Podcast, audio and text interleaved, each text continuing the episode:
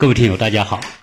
呃，今天呢是一个周末啊，非常高兴呢，我们聊到呃啊，请到我的一个好朋友哈、这个朋友呢，他曾经在我们的节目里面出现过，我们现在请他再次跟大家打个招呼先，好吗？Hello，大家好，嗯，我是我叫张宇，我是来自深圳的新移民。嗯，对，因为张宇在有一次跟我们朋友聊天的时候呢，也在节目里面出现过。这一次呢，他啊、有一个比较大的动作，就是专门抽时间到美国西海岸去做了一趟旅行，而且这趟旅行的内容非常之丰富，呃，有很多内容是我也特别想了解的。我相信很多听友啊、也是非常想了解啊。一个是啊、美他在美国参加一个婚礼啊。另外呢，他参加了这个西海岸的一些大公司，包括苹果、微软哈、亚马逊。所以呢，我觉得这一期我还是非常期待啊，他能给大家带来一些啊他的体验和感受吧。好了，我们现在就请他啊开始聊聊他这一次旅行的情况。嗯，我我们这一次呢，就是历时十六天的行程，嗯，走了美国西海岸，这也是我第二次比较完整的来呃，在美国西海岸旅行。嗯，这次我们是一个由头呢，是我的朋友的，也是同事好友的女儿，她呢是在甲骨文工作，在湾区。那么呢，她的婚礼邀请了就是一批嗯好朋友过来，我们都是去参加婚礼的。这个婚对对对，然后因为国内他也邀请了一百多个亲朋好友过来参加这个婚礼，所以其中呢有我们的很多同事，那么我们就借此机会呢就呃在一起吧，也聚会，就以这个旅行的这个形式也做一个聚会吧，呃，从这个美国的这个湾区开始，然后游了游览了旧金山，再到一号加州公路，呃，卡梅尔小镇、丹麦小镇十七英里，又走到了洛杉矶，再从洛杉矶到了呃圣地亚哥，然后飞往西雅图，在西雅图又待了五天，呃，一共历时十五六天的行程。嗯，我也是，呃，跟大家随便就是 聊一聊啊。嗯，首先呢，就是这个，我们这次呢，第一次呢，我也是参加那个纳帕去纳帕谷这个婚礼，我也是第一次。这个呢是一个很有名的葡萄酒庄，有很多葡萄酒产自那边。嗯，我们这个同事的女儿呢和女婿啊、都非常优秀。呃，女儿呢是本科和硕士呢都是毕业于西北大学新闻系的，女婿呢是浙大的本科，硕士和博士呢都是毕业于西北大学。那么呢，一个呢女儿是在跨度很大呀，她原来是在华盛顿的 Science 科学杂志工作，然后现在直接录到这个甲骨文是搞高科技的公司，大家知道。然后是甲骨文公司给他单独设了这个岗位，所以也是非常的优秀。嗯，他的这个新郎呢，就是在苹果工作，也是两个人经历了六年多，嗯、最后才走到一起。我我我啊，我插一下话哈，因为啊，在这个整个这个行程当中呢，我觉得婚礼也是一个特别有趣的话题。我帮你拿着话筒哈。那你这次的婚礼啊，总体上来说，你觉得和国内的年轻人办婚礼有什么不同吗？嗯、对，我觉得这里的婚礼还是有点不同，就是，嗯，相比国内吧，我觉得这个婚礼，嗯，实际上它就是环节上是比较简单，就是呃，没有国内的一些很繁荣的一些嗯、程序，好比说要给对方家长啊，要去家里去敬茶呀，好像有很多很多的关门过节吧。嗯，但是在这边的话呢，我觉得就是简单，但是温馨又浪漫，我我们感人。我们原来在国内看很多美国电影哈，他们美国的婚姻哈，我们说都知道它很环境很优美，然后人很优雅，然后进教堂，整个这个程序就是这种仪式给人感觉就是非常有格调，对吗？对。那这一次你的这种体验是什么样子？嗯，这次的婚礼它是在一个很呃美丽的一个就是酒庄举行的。那么这个酒庄在在纳帕对吗？在纳帕对。然后呢，它这个酒庄的那个。呃，这个旁边的这个有一个小池塘，嗯，然后呢，种满了玫瑰花，呃，很浪漫。然后有很多漂亮的这个芦苇，嗯，就是我们这个婚礼呢是在户外举行的，呃，它有一个阶梯上去的话呢，就是一个露天的一个小广场。在这个地方的话呢，就是来的亲朋好友可以在那边，相当于就是喝点饮料啊，喝点酒啊，喝点茶，就是。啊，布置的特别好，然后呢，就是婚礼的主场呢，就是呃白色的椅子，在这个绿色呃这种丛林当中，就感觉就是很，首先这个环境让人觉得很美好，呃有小桥，也有这个花儿，呃有芦苇，有池塘，就是。感觉特别好。我我说到婚礼哈，因为在国内我们看过很多婚礼哈，特别是国内很多土豪的婚礼，就是特别有钱人的婚礼，那就是要把排场做的特别的，呃，这个这个吸吸人眼目哈，然后就是呃专门的婚庆公司，然后很大的礼堂，然后这种很很琐碎的流程来完成。就是你这个和国内的婚姻婚礼比，你感觉到？啊，我感觉的是要相对简单，但是又更加的温馨和感人。你看，就拿一个环节，就是远远的，就是新郎，呃，哦，新娘，就是因为是由爸爸妈妈就是挽着，啊，一边是爸爸，一边是妈妈，对，啊，穿的那个婚纱，从那个远处的那个，嗯。那边都是花花园里面这样走出来一条小径啊，一直走到我们这个婚礼的这个现场。哎呀，我觉得那一刻还是很感人，就是嗯，没有那么多的语言，但是的话呢，就是嗯，我觉得是简单又感人。对，就是美国实际上不像国内那种大酒店五星级的，然后几十层楼的巨大的那种。那个礼堂或者是那种婚礼场场所哈，然后几千人坐在那里，但你这种更多的是在户外来玩的，对吗？都是在户外，嗯，更多的是在户外。就吃饭的时候是在他的葡萄酒的那个，就是在那个应该是叫地窖里边哦。我们吃饭全部都安排在地窖里面，也特别浪漫。呃，然后每一个桌上都是，可能新娘我估计也很喜欢玫瑰花吧。都是红色的玫瑰，嗯，扎成的一个花束，就是每一个桌上面，我觉得所以还是有很多的葡萄酒的这个橡木桶啊，然后酒窖的氛围啊，加上就是蛮好的，就是吃饭才回到室内的，你全部是仪式是在户外的。你你你描述的这个场景啊，那就让我我我是联想啊，因为我们去很多朋友可能都去过。呃，美国或者欧洲的酒庄，那酒庄肯定不可能说你藏几千人，对吧？人首先不可能说特别多那种，啊，来的都是真正的亲朋好友，就是就是我们国内有时候是为了把排场做得很大，就是三姑六姨，然后认识不认识的，有生意广来的什么人一大堆请过来。我相信他这种婚礼肯定就是至亲好友。至亲好友，您说的很对，他因为。嗯，父母在国内也是都有很多朋友，所以呢，就是，但是请来的当然都是至亲好友，一共有一百多号人。对，所以实际上这种庄重的、有格调的婚礼，不在于来多少人，排场有多大，你的车队有有多少辆豪车，对吧？对。他这个仪，就整个仪式，我相信可能也有婚庆公司帮他们做吧。没有。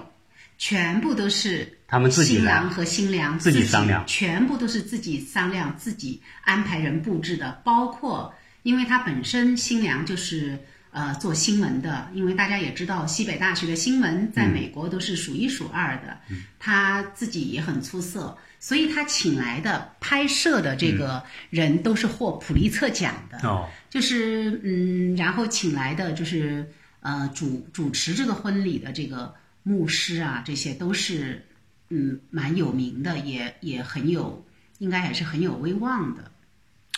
这这个可能确实国内就很难有啊。你说的请到牧师哈、因为说到这个呢，国内可能很多听友不一定熟悉。嗯啊，就是呃，西方婚礼当然，西方人有几个东西是跟牧师有关系的。嗯一个就是出生，嗯啊，你出生很多人受洗是跟牧师有关系，嗯然后结婚跟牧师有关系，然后你死的时候见、见上帝的时候跟牧、嗯牧师有关系。但是我们国内就很少有。那我我相信这种东西啊，就是虽然它是个仪式，但是它给人更多的一种精神内内涵，因为。嗯因为我们知道说，婚姻呢是一个旅程，啊，很多人是并不对婚姻有充分了解的情况之下去经历一段婚姻，所以很多时候会抱着很美好的向往去进入婚姻的殿堂，但是呢，能否那么愉快的出来，对吗？还还是一个未知数，所以牧师给的那种美好的祝愿，可能国内的很多朋友都不一定能够感受得到，对吧？嗯，对对对，这里还是有一点，嗯、有一点不同吧，因为文化不同。我想中美的文化不同，是吧？嗯、这边主要还是呃基督教占主流嘛，对是吧？所以也也也是在结婚的这个仪式上面还是有一点不同。嗯，呃，这个婚礼呢，让我们最感动的呢，就是或者说最出彩的，我觉得，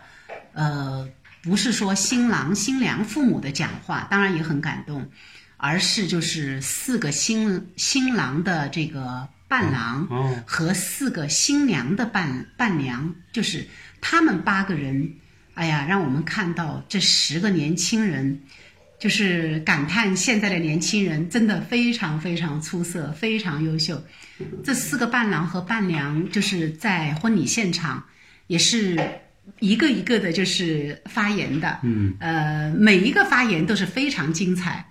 就讲他们就是见证了就是新郎和新娘的这个相知、相识、相爱，最后走到一起的这么一个经历。啊、我想在座的人大部分人都感动落泪吧，因为呃，新郎和新娘他们彼此也是分开，呃，很久，最后才共同走到湾区这边的，因为这是新郎要读博士嘛，六年多的时间，我是觉得也是相当的不易，所以这四个年轻人都是西北大学的呃本科、硕士，或者是都是斯坦福大学的博士，嗯、这个在斯坦福大学的硕士毕业的，因为都介绍了他们，非常非常出色，所以让我们看到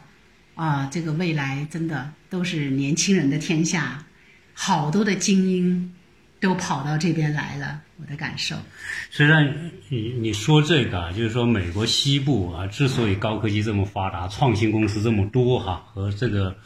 西部的这样一个环境啊，开放的环境、创新的环境是有关系。实际上，你刚才讲这个，我倒是特别想，如果他的这个整个婚礼过程有一个很完整的一个专辑啊，嗯，那可能我们都会特别想能够看到这样一个对这个专辑。未来有没有机会可以看得到？嗯，未来我到时候问问那个新娘的，还 有我的朋友，看看他有没有这个，因为我觉得的确呃是让我们蛮感人的。呃，这八个年轻人伴郎伴娘的发言，把这个婚礼真的是推进到了一个高点，就是嗯、在座的人都无不称赞，就是现在的年轻人真的是嗯、非常非常出色。然后我觉得也是。美国也是有这种吸引这个全球这个精英啊，就是很多精英也是来到这片热土，也是我觉得也是有有点感受。嗯，因为我们在硅谷的时候，嗯、就看到这个硅谷的一零一大道旁边上千家的这么一个高科技企业，整个硅谷的话，它是有二百五十万人人口，那么这个里边基本上都是年轻人，而且我想。呃，应该说绝大多数都是那个，应该说全全世界各地的精英吧，所以我觉得这是这个湾区也是很了不得。吸引了全世界的精英到这这片热土吧。嗯嗯，这这也是蛮有感触。这我我可以设想，就是说，这个纳帕这个葡萄酒庄这么一个集中的地方，然后那边的环境，实际上美国呢，因为都说是个农村嘛，嗯。啊，所以你要讲到一个西式的婚礼啊，那那在美国，我觉得可能随处都能找到这种环境，而相比之下，可能国内钢筋混凝土的高楼大厦，嗯。啊，更多是让人感觉到这种这种节奏快，对，或者是这种这种这种压压迫感，但是这边呢，就是一种放松感。对对。啊，特别是美国这种酒庄，如果园林呐、做的特别美、特别漂亮的时候啊，你设想一对情侣他们的这种非常高贵的穿着之下，那种在这个环境当中的举行的这个这个仪式啊，确实还是令人很很向往的。我估计国内都有很多人办婚礼，说跑到美国来办的这种。嗯，也有的，嗯，但是我就因为来自深圳嘛，我也我也参加过几个深圳的婚礼。现在的年轻人也与以前的不同了，他们的婚礼也是很新式的。我参加了这几个婚礼，也是还是觉得非常美好，因为他们的很多婚礼也是在户外的。我们深圳有一个叫麒麟山庄，以前是接待呃江江泽民啊，还有这些国家领导人很多的这些很多次啊，这些国家还有各个国的总统啊什么的，现在那里也是很开放，那么给大家户外办婚礼，嗯，有山有水的，嗯、年轻人的婚礼现在也很浪漫，嗯，比那个老式的那些要要要，我觉得、我觉得要好很多。对婚礼啊，在在在在我们看来哈、就是它实际上是个见证。嗯，啊，就是请亲朋好友过来见证你进入人生的一个新的阶段、啊，所以确实对人生来说是特别有意义对的一个一个大事。对对，那这边的这个婚礼当中有没有一些，比如说呃就餐呐、跟国内那种说好多人然后一起吃饭啊，自助餐还是什么情况？嗯，这边的就餐真的就很简单，这也是我觉得就是我们国内也可以借鉴的，因为我们国内一般的那个婚礼都是要大吃大吃大喝。当然这个呃文化也不一样哦，像我们国内中国菜都是百个菜系这样，呃，这边真的就是我参加了两个这个婚礼了。去今年就参加两个婚礼了，因为第一个是六月八号，是我亲戚女儿的一个婚礼，呃，在我们亚特兰大最有名的酒庄办的，吃饭也是跟这次是一样，前面就一个餐前的色拉，嗯，接着就是一盆主菜，嗯，That's all，然后就是这么多，哦，然后就是嗯，真的就是很简单。然后我们这次的婚礼是，先是给我们一个色拉那个蔬菜这些上来以后，然后一盆主食里面有什么呢？就是一个盘子里面有一块三文鱼，有一块那个煎的牛扒，它是切成小块儿，然后再放了一些土豆啊、什么玉米啊、什么蔬菜。呃，我觉得就是就这样了，所以我是觉得吃真的是，好像他们更注重的是这个氛围，嗯，这种仪式，而更不是在这个吃的内容上面。就你说的这种呢，我觉得就是属于我们呃国内的文化和美国的一个很大差别。啊，我们国内如果是你要搞个婚礼，特别是比较有体面的那种家庭的婚礼啊，一个是要来的人多，第二呢要吃得好。那吃得好之后呢，一一大桌里面，我看我也参加过很多国内的婚礼，我就感觉到一大桌菜之后，能吃到一半了，都就就不错了。那是另外一半就是要倒掉的。而我们觉得，而我们国内有种心心理，就是说你不倒掉这些菜，你就觉得你不够客气，对吧？而且你这那么一上的菜全部吃光了，就觉得好像是很，我们感觉到好像不够大方的那种感觉哈。但在美国，他不看这个东西，就是吃顿饭，就是你能够吃饱就行了，对吧？如果是浪费在别在这边是很对，我是觉得就是，嗯、美国人更重视这个仪式吧。你要讲仪式感啊，就是我觉得我们，嗯，中国这边的话呢，还是更注重这个，我要吃到口味，要吃到就是体面。很好，然后还有一个面子嘛。对对对。对对嗯。好，所以这个这个，我觉得可以一从一定的侧面了解，美国人办婚姻，虽然他们也是华人啊，他是中国的过来的年轻人，但是他们肯定是受这边的影响会很多。新郎在这边十几年嗯了，新娘在呃从初中开始，初中就开始接受西式教育，他的初中是在新加坡，嗯所以就是也是这种西方的这种两个人都深受影响。所以这这里面我我觉得可能就是，呃，自己的感受啊更重要，而不是别人的眼光啊。嗯就是因为我们国内要把排场做成什么样子的话，是是是做给别人看的，嗯啊。但是呢，在这边很多人是要自己成为心中的一种永恒记忆，怎么样把自己的感受做好，让亲戚朋友来的时候呢，一起来见证这么一个感受，对吧？对，而且我觉得特别厉害的就是，我觉得这对年轻人就是他们其实工作也特别忙，嗯，但是全部的过程、全部的婚礼都是他们俩自己策划，自己就是安排布置的，所以这一点我觉得还蛮了不起的，因为我觉得好像有很多的婚礼都是，嗯，在国内也是要找一个就是协助的，然后在在这边，我六月八号参加的婚礼，也是有人帮助来布置这些场地啊什么的，而他们的婚礼全部是这两个年轻人自己就是跟这个伴郎和伴娘、呃、这边一起来做。有没有像国内那样要搞个车队啊？要要把这个这边肯从哪里？定这边没有，因为嗯、大国的这边的文化，呃，因为毕竟他们是华人，嗯但是呃，我六月八号参加的就是这边 A B C 的婚礼，那么也是没有的。对，我在我在这里几年，我确实没有看到像国内那样，比如说到了节假日结婚的时候，然后一个车队在街上招摇过市 啊，这这边这边是你也没看过吧？没看到过。估计我不过我觉得在美国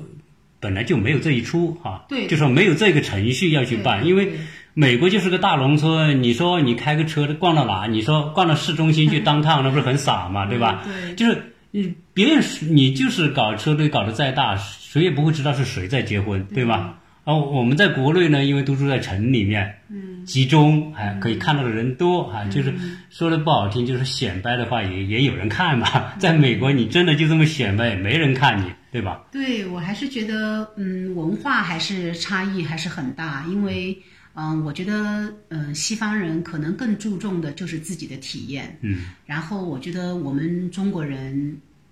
我觉得还是更多的时候还要考虑到就是个别人的眼光，眼光对对，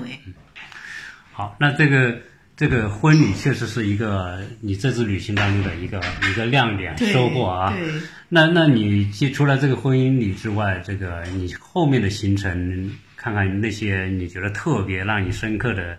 那些地方。我觉得几个深刻的地方呢，都是高科技的企业，因为这次也是得益于就是我们呃国内深圳的同事的孩子们都很出色，呃有很多都在这些大的呃企业工作，我们才有机会去进到像比如说亚马逊，呃比如微软，嗯、比如这个嗯、你这次去了苹果嘛，对吧？对苹果这个新的这个圆形大楼，好像就前两年才刚刚才落成不久，没错，绿树掩荫下的这个苹果一个一个大圆的一个一个建筑，很楼层很那。是那是啊、呃乔布斯的生前的最后一个作品。对对对，应该是乔布斯。其实他呃住的地方就正好和我们一个同事的孩子的住的地方很近，他们就是也是告诉我们说，乔布斯的家非常的简单，嗯，你都难以想象他是一个世界巨富巨子这么一个人的家，对，嗯，乔乔布斯是人类的一个极品，因为因为他把这个美学啊，就是现代的这个美学，就做到极致。嗯，所以他的所有，实际上他是一个设计师。嗯，啊，你看他做的这个这个苹果总部，嗯，呃，就是简化到，因为我是看他说他所有定的，你看他在美国，在国内所有那些设、那个他的什么这个专卖店啊，嗯，那个大玻璃。对，都是用集装箱，就一面玻璃可能就是十米高，然后成成两米多宽，嗯，都是从中国订过来的，花多少钱都不在乎，就是哦。我为了达到这个效果，钱不是问题，所以这个是属于真正的说，